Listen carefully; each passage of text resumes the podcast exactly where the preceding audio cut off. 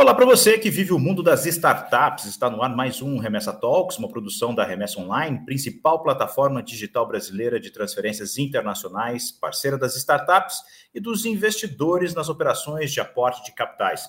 Você já me conhece, eu sou Rui Gonçalves e o nosso convidado deste episódio é Rafael Kiso, fundador e CMO da MLabs. A MLabs é uma startup fundada em 2015 que tem como principal produto uma ferramenta de gestão de mídias sociais para integrar e automatizar recursos nas mais diferentes plataformas. Em 2019, a MLabs recebeu um aporte de 4 milhões de reais do fundo Domo Invest em sua primeira rodada de investimento. E em 2020, a Stone entrou no negócio. E antes de começar esse papo, não se esqueça de se inscrever no nosso canal no YouTube e ativar o sininho para receber toda semana em primeira mão o aviso que tem conteúdo novo disponível. E para você que nos acompanha pelo Spotify, faça o mesmo. Curta o nosso podcast e não perca nenhum episódio. O Remessa Talks está no ar. Começa agora o Remessa Talks, o podcast da Remessa Online sobre o mundo dos negócios das startups. Olá, Rafael, muito obrigado pela sua presença para esse bate-papo aqui com a gente. A MLabs nasceu em 2015 e foi criada por você e mais três sócios, sendo um deles o seu irmão. Como é que surgiu a ideia e como é que vocês começaram a fazer isso funcionar? Muito legal, obrigado aí primeiro pelo convite. De fato, essa, essa ideia, ela, na verdade, nasceu antes de 2015, né? A ideia em si, né? A MLabs, de fato, foi para o ar, aquele primeira versão, em 2015. Mas a ideia nasceu 2013, por volta de 2013, porque eu também sou fundador, sou empreendedor ali antes mesmo da MLabs, né? Eu tenho uma agência digital, tenho uma hoje, é uma consultoria de marketing, e assim, todos os dias pequenos negócios batiam na nossa porta, no entanto, a agência estava muito mais focada e posicionada para os grandes, né? Mas sempre ficou, ficou na minha cabeça, né? Como é que eu posso ajudar os pequenos? Quando a gente tentava ali, fazendo as contas, nunca fechava a conta, porque eu precisava de mais time, né? Não era escalável aquilo mas sempre ficou martelando na minha cabeça essa ideia né, de, se de ajudar os pequenos. E aí foi em 2013 que a gente pensou como é que a gente pode desenvolver algum tipo de produto, alguma solução que fosse escalável de fato para ajudar. E aí eu fui validar isso no, no Vale do Silício, porque até então o ecossistema aqui no Brasil, nessa coisa de startups, ainda não era tão como é hoje, né? Então eu fui para lá para conversar com investidores, para ter mentorias com ex-empreendedores, né? Para entender se aquela nossa ideia tinha sentido. E na prática, a maioria das conversas que eu tive lá, todos eles pensaram assim, falaram assim para mim: "Cara, você quer trabalhar com pequeno? Esse pequeno no Brasil é um público desbancarizado, é, é um, é um, é um público que confunde finanças pessoais com profissionais e vai deixar de pagar a sua ferramenta para pagar, de repente, o IPTU, IPVA do carro, né? E assim por diante.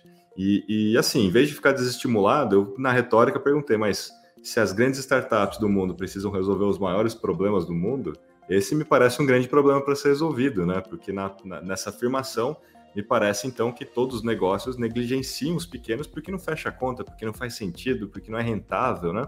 E por isso talvez que os pequenos não consigam também ter resultados, porque não têm acesso a, a ferramentas profissionais, não têm acesso aos fornecedores, porque ninguém quer trabalhar com eles. Então, em vez de voltar desmotivado, eu voltei motivado, mas voltei falando assim para o William, né? Meu irmão, como você citou, também fez parte dessa, dessa fundação. Falei, William, sabe aquela máxima? Se a gente acredita no negócio, a gente tem que colocar o nosso próprio dinheiro? Pois é, ninguém vai investir nesse negócio porque ninguém acredita, então vamos a gente mesmo, vamos colocar o pouco que a gente tem e vamos indo. E aí levou, levou-se assim mais de um ano, né, quase dois anos desenvolvendo e nasceu a MLabs em agosto de 2015 e o, o Marco Santos, que é o nosso CTO hoje, e o, e o Caio Rigold, que é o nosso CEO, eles trabalhavam já nessa empresa, né, que se chama Focus Networks. Eles já eram gerentes, o Caio já era o gerente do, pro, do projeto MLabs na época, e o Marco Santos era o nosso cara técnico, nosso engenheiro, né? Então a gente convidou eles para formar ali juntos né, a sociedade da MLabs. Como vive um empreendedor no primeiro ano, depois de ouvir dos investidores, não acreditamos em você? Como é que vive e como é que sobrevive, né? Pois é, eu lembro bem, né, da a pergunta que o, que o meu irmão me fez, assim, oito meses depois, já colocando dinheiro, aquela galera desenvolvendo e tal, né? E ele perguntou, e aí? Oito meses, cara, e, e não tem nenhuma perspectiva ainda de quando que a gente consegue terminar, porque projetos, é, quem está escutando aí deve saber disso, né? Quem está vendo a gente, né? projeto de desenvolvimento, engenharia, tecnologia, não existe cronograma certo, né, concreto. É difícil de você conseguir acertar, né? E a gente ficava naquilo. Então ele perguntou: já oito meses investindo, será que a gente deve continuar investindo? Ou é melhor parar agora e, e evitar novos gastos, né? Eu não, pode acreditar, persistência, né? A gente vai lançar isso ainda e tal, e, e tal. Mas assim, o fato é, a gente em 12 meses, né, a gente conseguiu chegar e atingir o equilíbrio do negócio, né? Atingir o equilíbrio, o ponto de equilíbrio, depois de lançado, né? Mas não era o suficiente para provar para os investidores, né, que aquele negócio pararia de pé, pararia em pé, porque na prática a gente precisava provar que ele era rentável, escalável e com pouca gente, né, e continuar aquela, aquela trajetória, né? Não era só provar que a gente conseguia pagar os custos, né? Tinha que provar que aquilo te interromper, sem querer te interromper, mas é, é, é, é bom contextualizar. Vocês começaram em 2015 e, e em 2015 o Brasil estava entrando numa crise brava uh, uh, que nós tivemos no primeiro, uh, logo após a, a reeleição da presidente Dilma.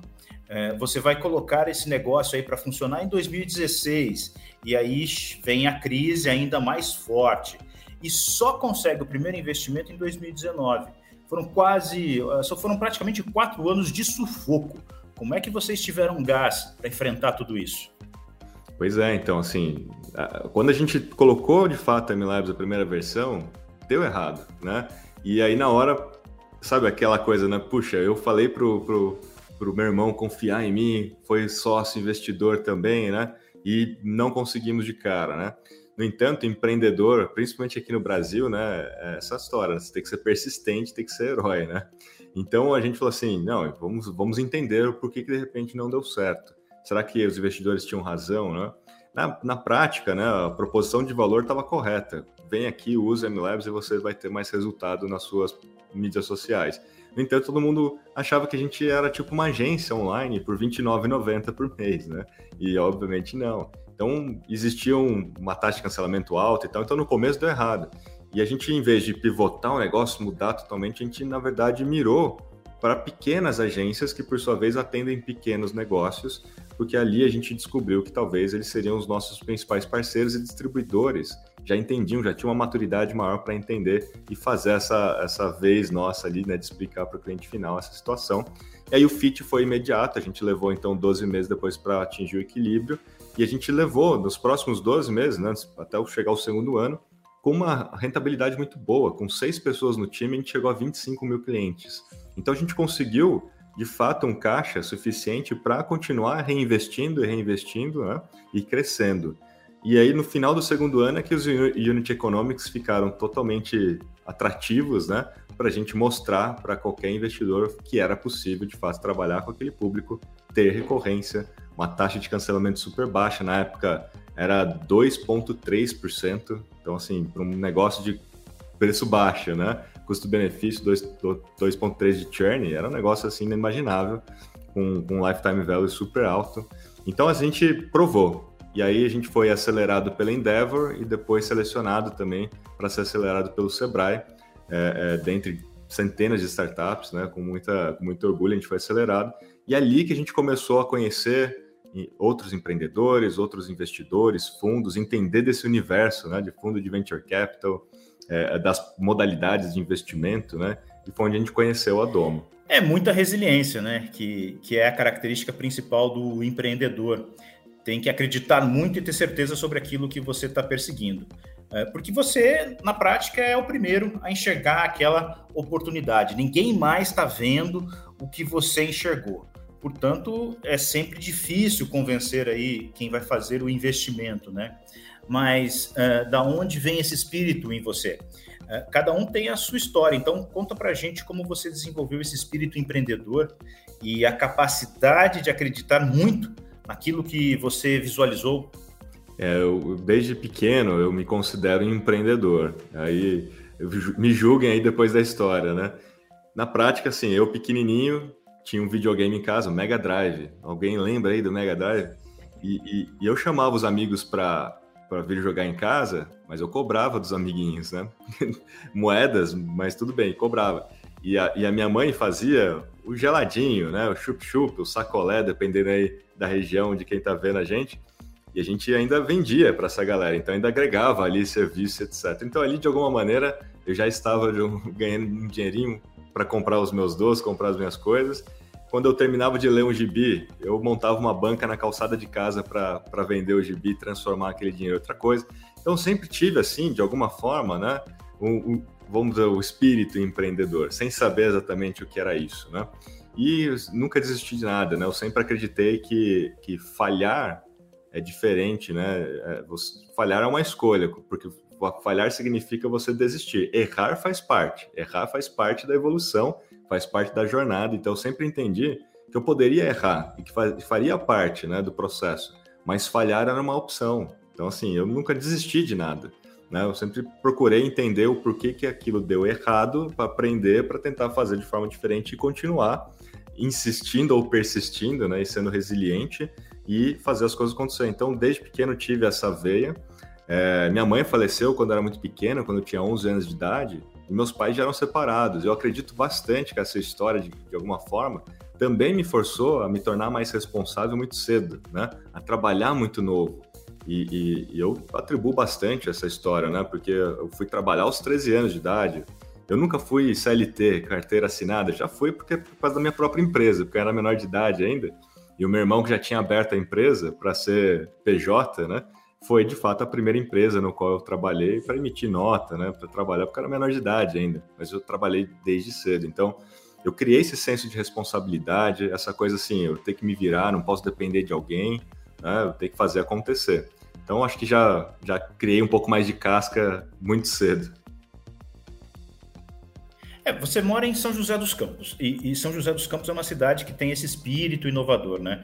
Logicamente, a Embraer é o grande símbolo dessa inovação na cidade. Quanto que o ambiente foi importante para você? Você já falou do seu espírito e da importância da sua família, mas e o ambiente em que você esteve inserido? A cidade e o que você viu? Como tudo isso entrou na conta do Rafael Kiso, empreendedor e CMO da MLabs? É, eu, quando eu comecei a trabalhar, eu comecei em São José dos Campos. É, para quem conhece a região, comecei a trabalhar na Universidade do Vale do Paraíba para pagar, de fato, para ter bolsa né, de estudos. E eu tive contato com a internet muito cedo, né, por conta disso, porque eu tive contato com, a internet dentro da universidade, numa época onde a, a grande maioria né, não tinha acesso à internet ainda em suas casas.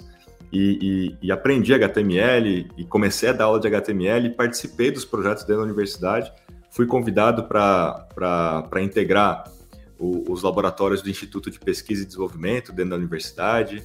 Então, sim, eu, eu, eu, vivenciei ali dentro da universidade um ambiente já de pesquisa e desenvolvimento, de inovação, já em contato com a internet muito cedo, né? entendendo o poder que a internet tinha para desenvolvimento de sistemas, para desenvolvimento de software e não somente para comunicação. Né? A história de comunicação e marketing veio muito depois. Né? É, é, então, dali, o William até falou, cara, você acha que esse negócio de internet vai dar dinheiro um dia, né? E eu, naquela minha visão, que eu já tinha aquele contato, falei, com certeza, todo mundo vai precisar disso. Isso aqui vai revolucionar o mercado, né? E assim foi. Ele comprou o meu primeiro computador em casa, eu lembro o quartinho, ele foi o primeiro anjo, vamos dizer assim, né? Investidor anjo. O primeiro computador em casa e tal, eu e ele ali, né? Então, ele trabalhava em São Paulo e eu em casa ali já desenvolvendo algumas coisas, pegava alguns sites para desenvolver, né, do bairro inclusive, depois de academia, a gente foi expandindo e por volta de 99 2000, é, como ele já trabalhava em São Paulo, ele já tinha, ele trabalhava na fábrica de software que era do Bradesco, a CPM, depois virou a CPM Praxis, né, é, é Capgemini e tudo mais. E ele conhecia uma galera que estava no Itaú, procurando gente que entendia dessa história de internet, né? Então ele me indicou lá e eu fui parar no Itaú e trabalhei no Itaú durante alguns anos, ajudando a desenvolver o Itaú Bankline. E dali a gente começou a respirar muito mais o ambiente, a cultura de São Paulo, né? Aí eu criei um primeiro escritório ali em São Paulo e tudo para trabalhar para esses negócios. Então a, a, a, Focus Networks ela nasceu na prática em São Paulo, né? Projetos ali com o Itaú, a gente ficou durante nove anos desenvolvendo projetos para o Itaú, depois a gente desenvolveu vários projetos para Intel, para Chevrolet, ao ponto de que grandes agências de publicidade de São Paulo me convidaram para se tornar, para a gente se tornar parceiro de tecnologia, né? Então eles tinham as ideias criativas e a gente é, entendia como executar aquilo em alto nível. Até o ponto que eu entendi que tecnologia era o meio, não era o fim, É, o dia que eu entrei numa das agências e vi que tava todo mundo de bermuda e chinelo, eu era o único de terno e gravata, e eu vi que essa galera tava me contratando ainda, então eu era subcontratado, né? Aí é onde comecei a perceber que entender de experiência, entender de comportamento era interessante, mais interessante do que só a tecnologia. E foi aí que eu fui me formar em publicidade e propaganda, foi aí que eu fui é, me formar em gestão de inovação e depois fiz MBA em marketing para unir esses dois, essas, esses dois universos, né, exatas e humanas, para entender tanto de é, é, é arte e ciência, né, para criar é, uma experiência no fim do dia. Então, eu fui, foi esse ambiente aí que eu fui vivendo ao longo desses anos e juntando as peças. Eu quero ouvir de você a sua visão sobre a formação desse perfil empreendedor que está dentro das startups. Ao que me parece, olhando de fora, vocês estão sendo efetivamente criados dentro das escolas e das universidades e saem com uma visão empreendedora. Pode ser que alguns sejam empreendedores é, de fato, na prática, construam seus negócios, tenham sucesso, e outros vão acabar trabalhando aí no mercado, vão empreender no mercado de trabalho uh, uh, com uma iniciativa mais empreendedora, mas contratado pelas empresas que estão aí estabelecidas. Mas isso está muito dentro do pessoal da área de tecnologia. A gente vê no Brasil, saindo desse universo digital, que a maior parte das pessoas empreende ou por oportunidade, quer dizer, eu tenho uma grana aqui e eu vou abrir uma loja, por exemplo, ou por necessidade. É aquela história de perdi o emprego, peguei uma grana, vou fazer um curso aqui, às vezes nem isso, e vou abrir uma empresa. Você acha que o universo você acha que no universo digital as pessoas estão saindo mais preparadas para empreender do que historicamente a gente tem no país? É, eu, não, eu, não, posso afirmar sem base em dados, mas assim a percepção hoje é que tem muito mais empreendedores atualmente, né? E o, e o digital e o ambiente digital vem proporcionando essa facilidade, vamos dizer assim, de se empreender, porque a gente tem mais acesso à informação, a gente consegue aprender muito mais rapidamente alguma coisa, ter mais referências né, e benchmarks e aprender com os outros. Então, a, o ambiente digital tem facilitado, mas eu super concordo assim que na prática a gente está tendo uma proliferação também de empreendedores que porque perderam emprego por, por conta de uma necessidade, não necessariamente porque encontraram uma dor no mercado, encontraram uma necessidade de fato ali para criar uma solução para aquilo, né? Hoje, para criar um negócio, basta você criar um perfil ali no Instagram e vender pelo WhatsApp, né? Qualquer coisa, né? Então, é, é, é, de fato, assim, há um ecossistema muito mais é, é, pujante quando a gente fala em termos de empreendedorismo hoje no Brasil do que antes. Agora, acho que nunca foi tanto baseado nas universidades aqui no Brasil, né? Lá fora a gente vê muito mais isso, né? Os empreendedores saindo muito mais das universidades.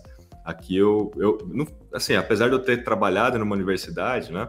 O, fato da gente ter empreendido não teve muito a ver, porque eu estava trabalhando numa universidade, eu nem tinha me formado ainda, não estava na faculdade, né? Então, assim, ele não teve uma relação direta com a minha formação na faculdade.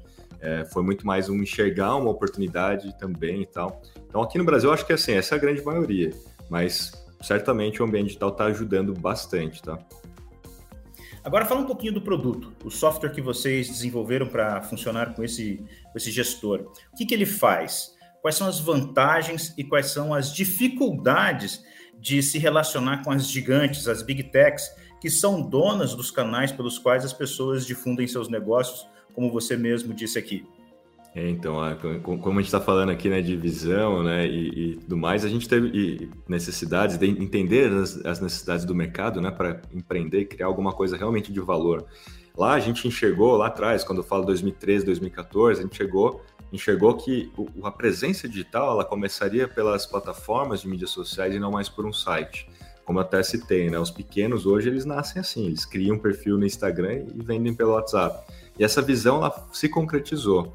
No entanto, é, o nosso negócio, né, a MLabs, ela se tornou uma plataforma de gestão de mídias sociais. Mídia significa foto, vídeo, né, qualquer tipo de mídia feito pelas próprias e criado pelas próprias pessoas, pelas próprias marcas dentro dessas plataformas. Então, o YouTube é uma plataforma de mídia social, o Instagram, o Pinterest, né, TikTok, etc. E a gente começou então a entender como é que a gente poderia aumentar a produtividade dessas pessoas, melhorar a presença digital dessas empresas, né, através de um único, de uma única ferramenta que centraliza tudo. Porque antigamente você tinha que ficar perambulando entre diversos aplicativos, compartilhando seu login com várias pessoas dentro do time, né? Principalmente agências que, que têm que, tem que gerenciar múltiplos perfis, múltiplos clientes, né? Então havia uma dificuldade muito grande, principalmente quando a gente fala assim, cara, vou postar no final de semana, no feriado, madrugada e tal, você tinha que estar acordado naquele melhor horário em tese para postar, né? Então era uma dor real, era uma necessidade real e a gente empreendeu para resolver essa dor.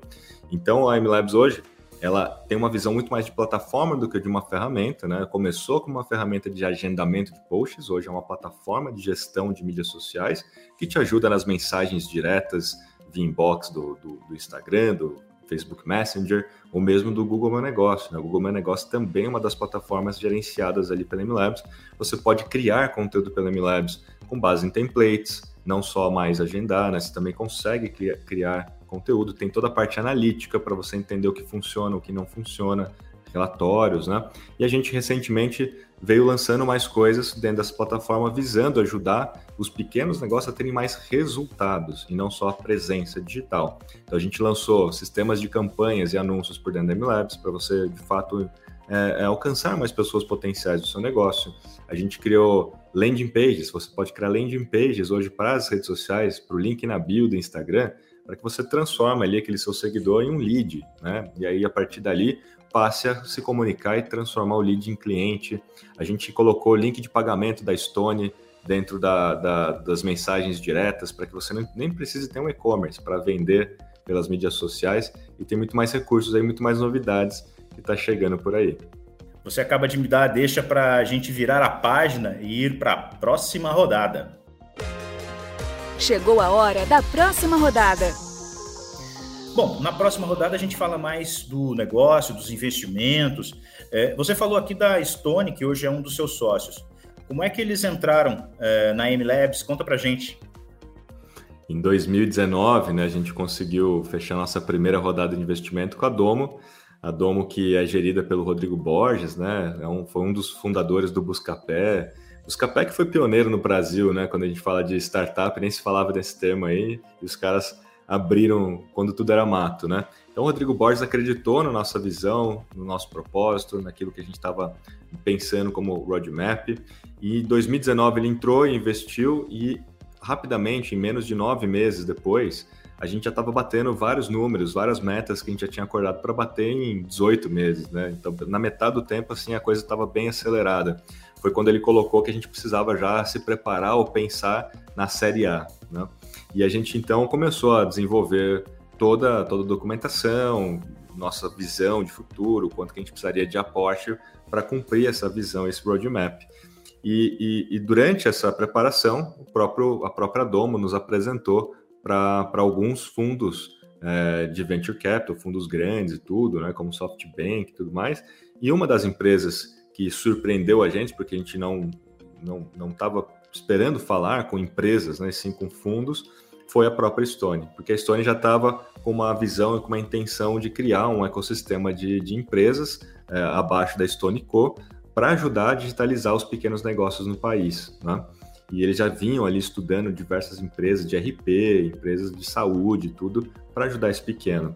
E interessou bastante a história da MLabs. Né? E a gente conversou com a, com, com a Stone e o casamento foi muito perfeito, porque a cultura da Estônia é muito próxima à nossa cultura, a visão é muito próxima, mas principalmente o propósito, que é esse propósito de ajudar o pequeno nessa, nessa digitalização, né? ajudar eles a terem mais resultados através desse ambiente digital. No nosso caso, muito mais focado em plataformas de mídias sociais, né?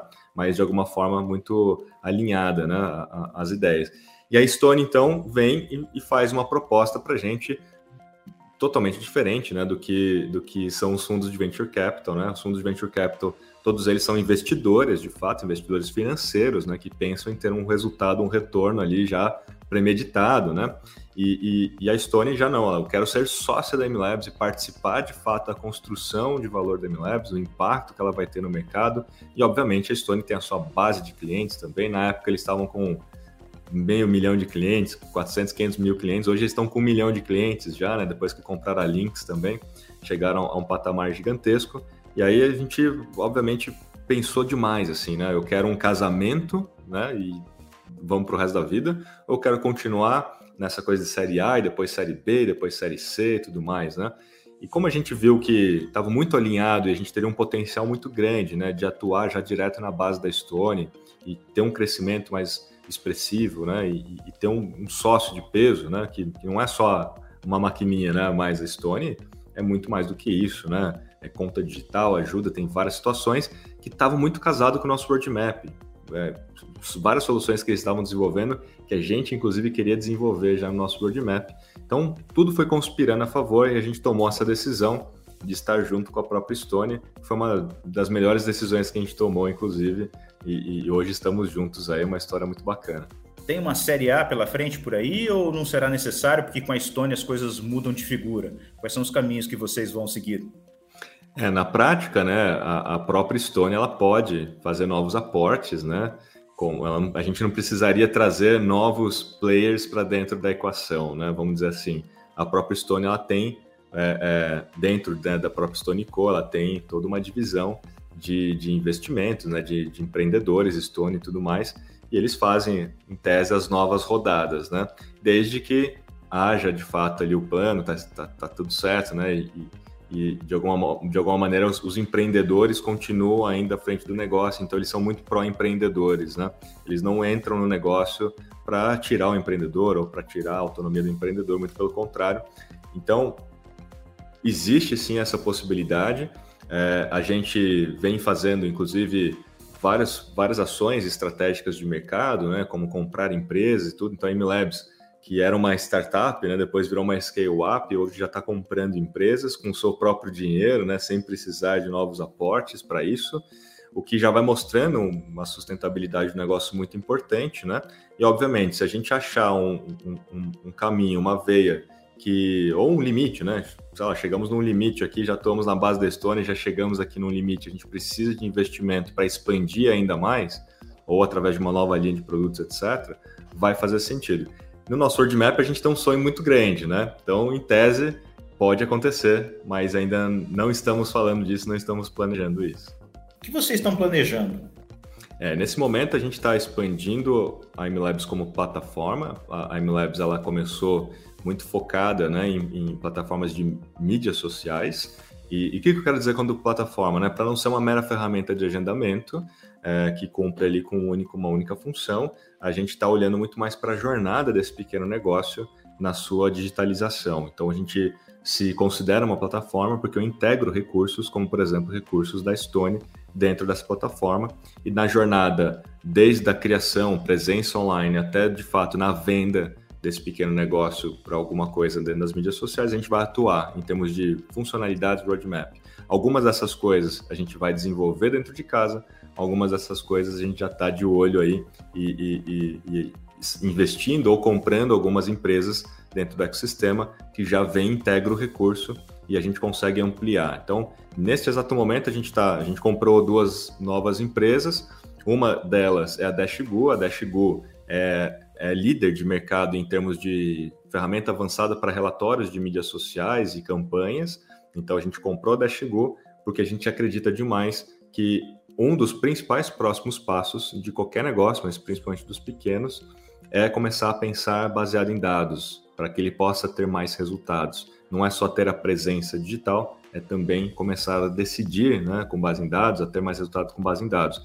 E esse mercado, assim como na época que a MLabs nasceu, é totalmente fechado, muito mais voltado para grandes negócios ou agências, e, e, a gente dá mais um passo em prol do nosso propósito, que é democratizar e dar acesso a uma ferramenta profissional, né, para os pequenos negócios poderem ter mais resultados. Então a Dashgu foi uma delas, tem uma outra que a gente vai anunciar daqui a uns dias, inclusive, e, e, e que a gente vai expandir um pouco mais essa atuação para o marketing como um todo e não só mais em mídias sociais, para que a gente possa ajudar esse pequeno negócio de fato a vender mais, a gerar leads, né? Eu não posso depender, um pequeno negócio não pode depender 100% das mídias sociais, então nossa visão sempre foi essa, né? Ajudar o pequeno, não importa se é só nas mídias sociais, é através das mídias sociais, mas ele, ele precisa, né? Avançar um pouco mais, ter o seu catálogo de produto e conseguir vender ali. Então, esse é o nosso momento agora, né?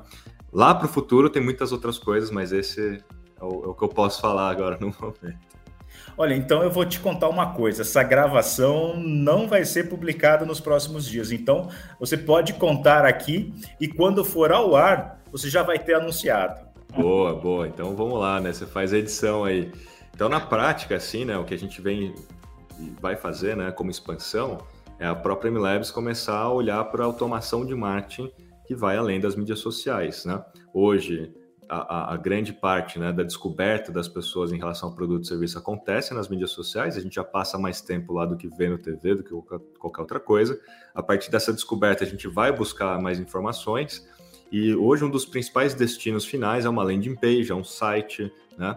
E, mas principalmente landing pages, para que você capte o lead e a partir daquele lead, que é o e-mail, que é o telefone, você faça automações. Você cria uma régua de relacionamento né, com aquele lead, com aquele cliente, para que você amadureça aquela pessoa para comprar mais ou comprar pela primeira vez e tudo mais, né? É um pouco mais da área de inbound. Então a gente entrou, é, a gente começou, né, com social, a gente começou com mídias sociais, com marketing nas mídias sociais, e agora a gente está ampliando para o marketing ambiente digital um pouco mais amplo, olhando também para o inbound, olhando pra, também para a automação de marketing. Então a gente vai lançar é, recursos onde você vai poder captar o lead, vai poder gerenciar os seus contatos, vai poder automatizar e criar uma régua de relacionamento por e-mails né, por, com, esses, com esses contatos. Obviamente, com a vantagem de, de, estar tudo integrado dentro de uma plataforma junto com as suas mídias sociais, com a sua presença. Né? A maioria dos players que existem hoje, mais focados em inbound, não tem essa, essa, esse conjunto, né? não tem essa integração é, como um todo da presença hoje do cliente, só tem apenas uma parte, então a gente passa a abraçar um pouco mais, né? E junto com a Stone, a gente vem entrando cada vez mais em social commerce para ajudar esses pequenos a venderem mais, através de links de pagamentos, catálogos de produtos ou com soluções né, baseadas em vendas e está tudo muito integrado e amarrado. Então a gente vai amarrando cada vez mais, integrando cada vez mais, para que esse pequeno não precise né, ficar trabalhando com três, quatro ferramentas para ter de fato a, sua digitalização por completo. Né? Nesse mundo digital que você está inserido, está na contramão da economia brasileira. A gente vem de uma série de anos difíceis e 2021 também está sendo bastante complicado. Teve a pandemia que começou em março do ano passado, que principalmente para os negócios convencionais, os negócios do mundo offline, foi um choque gigantesco que obrigou a movimentação para o universo digital. Quanto isso ajudou a MLabs prosperar? Foi um ano difícil, para acho que para todo mundo, né? Independente se a MLabs é um negócio digital, né? A gente sofreu, mas sofreu menos no início. O que aconteceu? O início acho que foi um choque para todo mundo, né? Estamos falando ali de abril, maio, né? De 2020. Foi um choque para todos, né? E a gente também teve uma, uma taxa alta de cancelamentos. Os pequenos fecharam suas portas, né? Porque muitos dos pequenos são lojas físicas, restaurantes, né? Então foi um susto gigantesco. Falou, e agora, né?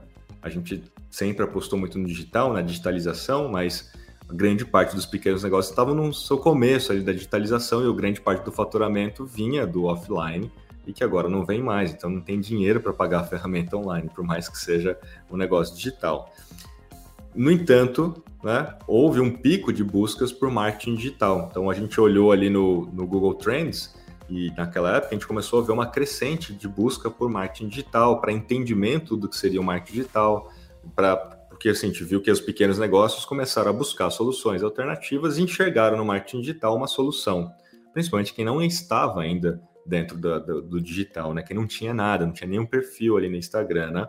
Então foi um gap entre ali abril e maio. Aí a gente criou um plano gratuito na MLabs na época, a gente criou um plano gratuito para ajudar de fato esses pequenos a darem o seu primeiro passo para entrar dentro das, das plataformas de mídias sociais e por tempo indeterminado, enquanto a quarentena, enquanto a pandemia estivesse ali pegando fogo para esses pequenos. Então, a gente tomou uma iniciativa que tem a ver com o nosso propósito. Naquele instante, até em conversa com os investidores, é, é, foi, foi uma incógnita, assim, nossa, mas se vocês criarem um plano gratuito, vai acontecer ainda mais uma migração do plano pra, pago para o gratuito. As pessoas vão cancelar para poder usar o gratuito, né?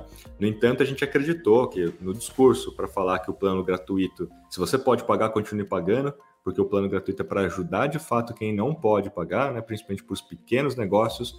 Então a gente criou ali um, uma campanha e fomos com essa campanha para o ar e ela deu super certo. A gente chegou a ajudar uh, mais de 8 mil, quase 9 mil pequenos negócios novos através desse plano e que logo ali em agosto de 2020, quando a gente encerrou o gratuito, a gente entendeu que a gente já tinha conseguido atingir ali o nosso objetivo de educação, de, de inclusão e tudo mais, a gente passou a cobrar. E houve um, um, uma taxa né, de conversão muito alta. Então, esses pequenos, por sua vez, compraram e viram valor, né? E, e a MLabs acho que é super barata, né? Em termos de, de, de, de valor bruto, né?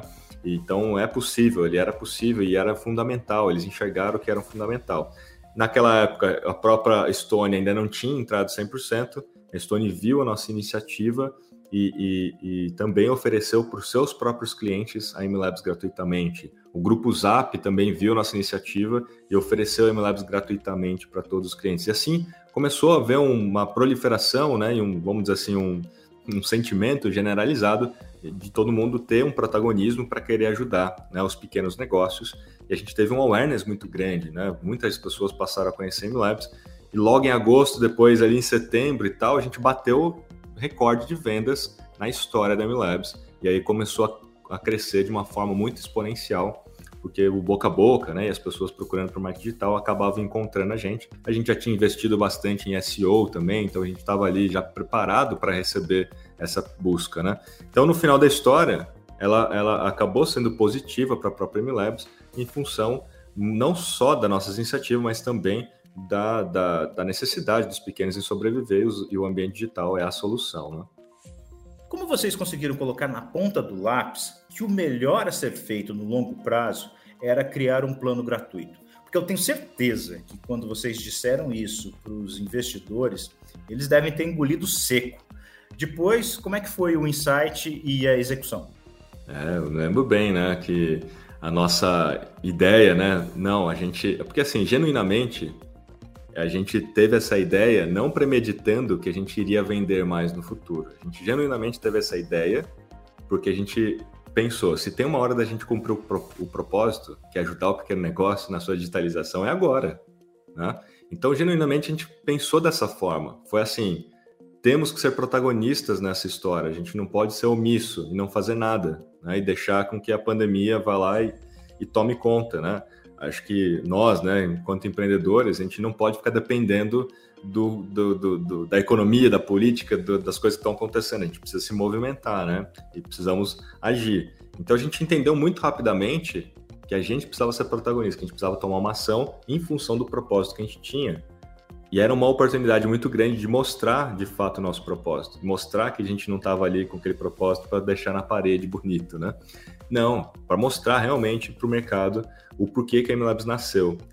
E foi uma defesa que a gente teve que fazer, de fato, em primeira instância, ela não foi não foi aceita assim, né, de forma unânime, porque todo mundo tinha essa, esse receio. Só que ao mesmo tempo, a gente estava capitalizado, a gente tinha dinheiro, uma rampa para sobreviver durante meses ainda, no tanto que quando a Doma entrou e aportou os 4 milhões, a gente nem chegou a usar os 4 milhões depois, a Stone chegou, a Stone entrou, a gente nem tinha usado ainda o dinheiro da própria Domo, porque a própria MLabs estava crescendo e gerando seu próprio caixa, né, e gerando e investindo também, né? Então, ainda bem que a gente estava com, com estrutura e fôlego para poder fazer essa, para cumprir com esse propósito, né? Porque a gente imaginou, não, vamos fazer isso por um mês. Só que no final de um mês a gente viu que não era suficiente. Não, vamos, estender para dois meses. No final de dois meses a gente viu que não era suficiente. E a gente olhava sempre para os unit econômicos, olhava para os nossos números, e, e, e eu posso afirmar para você, ainda bem que deu, que assim, deu tudo certo, porque na prática existia o risco né, dos clientes atuais pagantes migrarem para o gratuito. O que, que aconteceu? Nenhum, mas nenhum, nenhum cliente pagante cancelou para entrar no gratuito. A gente ficou monitorando isso, porque se tivesse uma migração, a gente naturalmente cortaria essa história do gratuito, porque a gente não, não, não havia prometido né, um, um, prazo do gratuito. Gente falou, é gratuito até enquanto a gente conseguir sustentar o gratuito, estamos juntos aqui, pequenos negócios.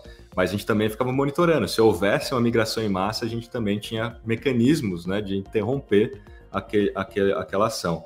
Então a gente ficava meio no controle, numa aposta meio no controle, a gente viu que não estava migração, o que, que deu muito mais é, é, energia e fôlego para a gente continuar sustentando né, aquele negócio e agradecendo quem era cliente, né? Porque quem era cliente estava financiando de alguma forma quem não era.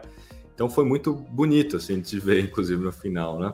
E ainda bem, deu tudo certo e para a gente foi muito bom, né? E todo mundo lembra até hoje, assim, muitos clientes que, que, que vieram dessa época, assim, lembram da ajuda que a gente fez, né? Então foi impactante, né? Criou uma memória. Olha, eu acho que essa foi a melhor forma de concluir nossos 40 minutos de conversa. Foi muito legal ouvir de você essa experiência, de conseguir olhar para o seu negócio não como simplesmente uma empresa, mas sim como uma iniciativa que pode promover transformações. Rafael, quero te dar os meus parabéns e dizer muito obrigado pelo tempo que você dedicou a nós e muito sucesso para a MLabs. Eu que agradeço, obrigado, foi ótimo o papo. Estou à disposição nas minhas redes sociais também. Quem quiser conversar comigo, mandar mensagem, estou lá no Instagram, LinkedIn. Só procurar Rafael Kiza. Tamo juntos. Valeu. Legal. Muito obrigado. E eu agradeço a você também que nos acompanhou até aqui. Lembrando que o Remessa Talks é uma produção da Remessa Online, principal plataforma digital brasileira de transferências internacionais, parceira das startups e dos fundos de investimento nas operações de aporte de capitais. Valeu e até o nosso próximo encontro. Esse foi o Remessa Talks, podcast da Remessa Online. A gente se encontra na próxima rodada.